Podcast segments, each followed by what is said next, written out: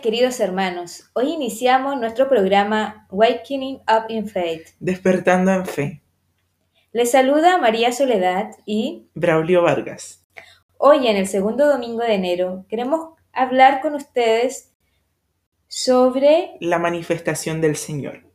Manifestación, su significado es que Jesús se da a conocer. Aunque sabemos que Jesús se dio a conocer en diferentes momentos a diferentes personas, la Iglesia celebra como manifestación o epifanía tres eventos. la Epifanía ante los magos de Oriente, que es la manifestación a los paganos, la Epifanía del bautismo del Señor, que es la manifestación a los judíos, y la Epifanía de las bodas de Caná, manifestación a sus discípulos.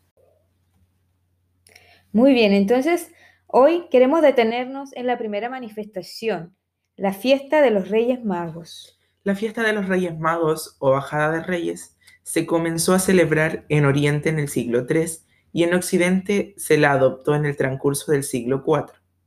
En la Edad Media, la Epifanía poco a poco pasó a conocerse más como la fiesta de los Reyes Magos. También veremos la fecha en que fue esta manifestación. Bueno, se estableció el 6 de enero debido a que ese día se celebraba el nacimiento de Aión, dios patrono de la metrópoli de Alejandría, que al parecer estaba relacionado con el dios Sol. También porque desde tiempos antiguos en Egipto se celebraba el solsticio de invierno, el 6 de enero. ¿Cuándo se extiende la tradición del Día de Reyes aquí? Según San Eusebio de Cesarea y San Jerónimo en el siglo IV, al igual que San Epifanio en el siglo VI, dice que los reyes arribaron a ver al niño antes de que Jesús cumpliese los dos años. Sin embargo, San Agustín, en sus sermones de la Epifanía, afirmó que llegaron el día 13 después del nacimiento del Señor, es decir, el 6 de enero del calendario actual. Interesante. Siempre pensamos que el nacimiento, al nacer Jesús, pues había pasado poco tiempo, ¿verdad? Un par de meses nada más, pero aquí nos habla que transcurrió un poco más de tiempo. Bueno, ¿estos eran reyes magos o solo reyes o magos? Pues yo te podría decir que podrían haber sido reyes por según los regalos que llevaban, o también podrían haber sido magos, pero dice acá que a los magos se le llamaban doctores y a los reyes eran como los sacerdotes.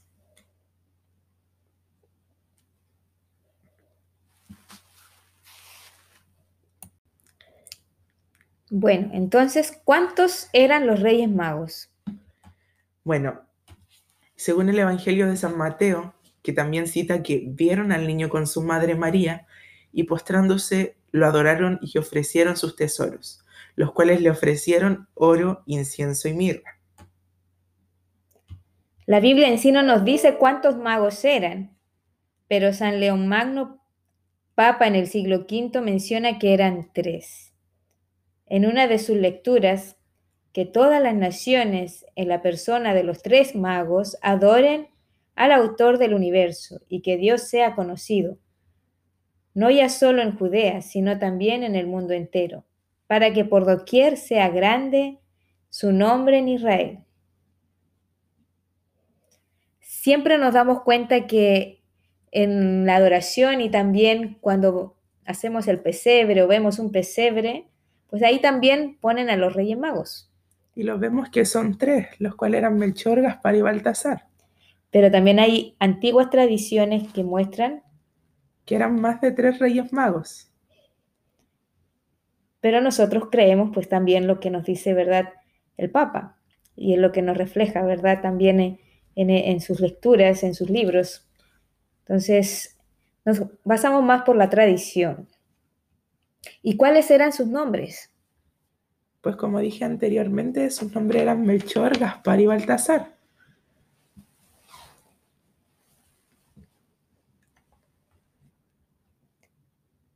¿Y qué representaba también cada uno de estos nombres? También tienen su significado. Bueno, la nota agrega que Melchor es representado generalmente como un anciano blanco con barba, como el de la zona europea, el cual le ofrece al niño el oro por la realeza de Cristo. Gaspar representa a la zona asiática y porta el incienso por la divinidad de Jesús. Mientras que Baltasar es negro por los provenientes de África y regala al Salvador la mirra, sustancia que se utilizaba para embalsamar cadáveres y símbolo de la humanidad del Señor. En la época que se les empezó a pintar con estas características, no se tenía conocimiento de América. Además, los tres hacen referencia a las edades del ser humano. Juventud. La representa Gaspar. Madurez. La representa Baltasar. Y vejez. La representa Melchor. La historia de los Reyes Magos se puede encontrar en San Mateo, capítulo 2, versículo del 1 al 11. Jesús nació en Belén, un pueblo de Judea, en tiempo del rey Herodes. Por entonces unos sabios de Oriente se presentaron en Jerusalén, preguntando, ¿Dónde está el rey de los judíos que acaba de nacer? Hemos visto su estrella en el oriente y venimos a adorarlo. Al oír esto, el rey Herodes se alarmó y con él toda Jerusalén. Entonces convocó a todos los jefes de los sacerdotes y a los maestros de la ley, y les preguntó, ¿dónde tenía que nacer el Mesías? Ellos le respondieron, en Belén de Judea, pues lo dejó escrito el profeta. Y tú, Belén, tierra de Judá, ciertamente no eres la menor entre las ciudades principales de Judá, porque de ti saldrá un jefe que será pastor de mi pueblo Israel.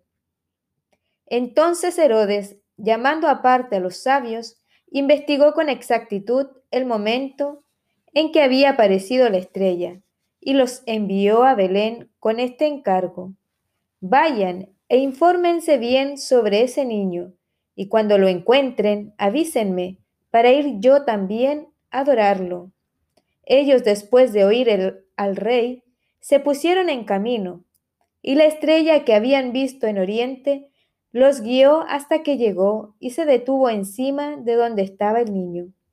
Al ver la estrella, se llenaron de una inmensa alegría. Entraron en la casa, vieron al niño con su madre María y lo adoraron postrando, postrados en tierra. Abrieron sus cofres y le ofrecieron como regalo oro, incienso y mirra. Palabra del Señor. Gloria a ti, Señor Jesús.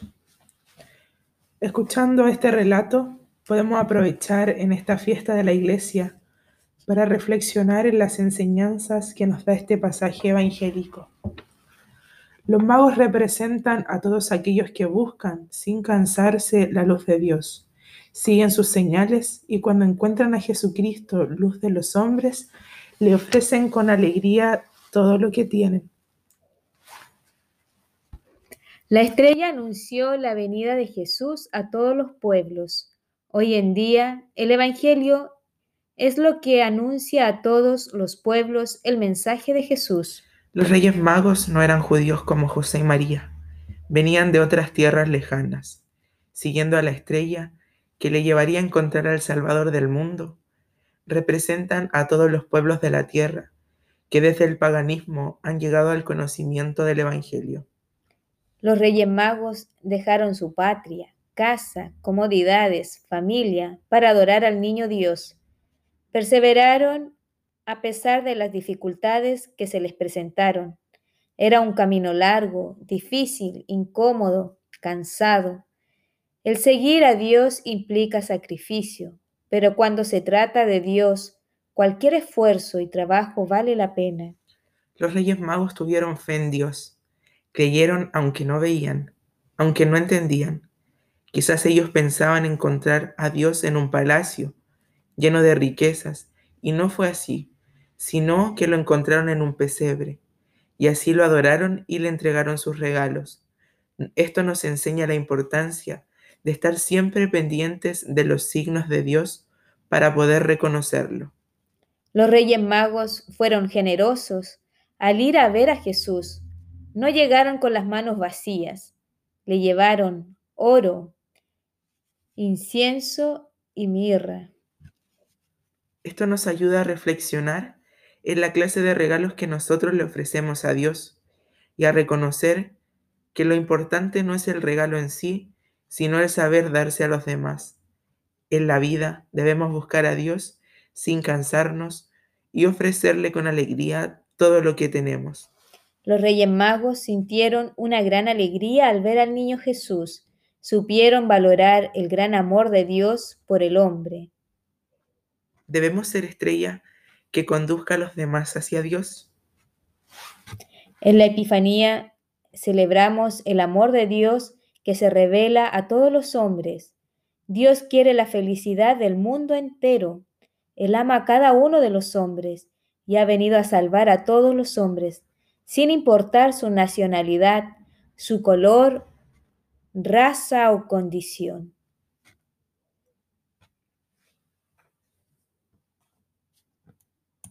Bien amigos, y para ir terminando este episodio de hoy, algunas sugerencias para vivir esta fiesta de la Epifanía de los Reyes Magos. Reflexionemos las siguientes preguntas. ¿Qué regalo le doy, le voy a dar a Jesús este año que comienza? ¿Qué puedo cambiar para ser mejor? ¿Qué regalos le voy a ofrecer a Jesús? ¿Me encuentro alegre porque Dios me ama? ¿Tengo fe en Dios? ¿Sé vivir en la pobreza? ¿Soy generoso con mi tiempo, con mi persona o con los demás? ¿Suelo perseverar en mi vida espiritual a pesar de las dificultades que se me presentan? ¿Obedezco a Dios con prontitud? Bien, estas son preguntas para que nosotros reflexionemos y meditemos cada uno en un tiempo que tengamos de oración o cuando estamos, ¿verdad?, descansando, pues les dejamos estas interrogantes. Agradecemos también de antemano el haber escuchado este programa y los esperamos en el próximo episodio.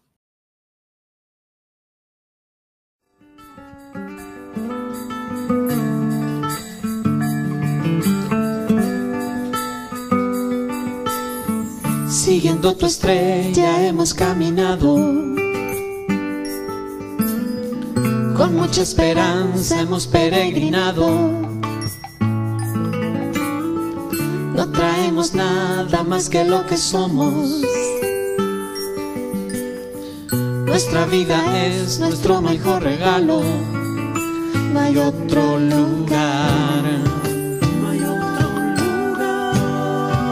quisiéramos estar.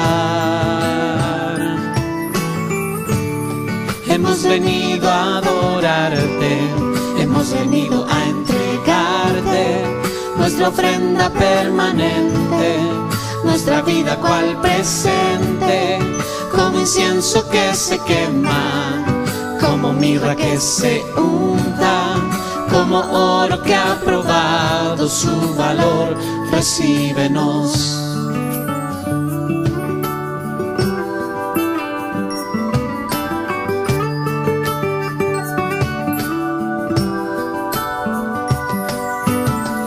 Eres tú Jesús, nuestro mayor regalo. Has venido al mundo, te nos has donado. En nuestro corazón has puesto tu morada. Un pesebre vivo, un nuevo camino. Hoy nuestra canción. Hoy nuestra canción. Y nuestra vida es para ti, Señor. Hemos venido a adorarte, hemos venido a entregarte nuestra ofrenda permanente, nuestra vida cual presente, como incienso que se quema, como mirra que se unta, como oro que ha probado su valor, recíbenos hemos venido a adorarte, hemos venido a entregarte nuestra ofrenda permanente, nuestra vida cual presente, como incienso que se quema, como mirra que se unta, como oro que ha probado su valor, recíbenos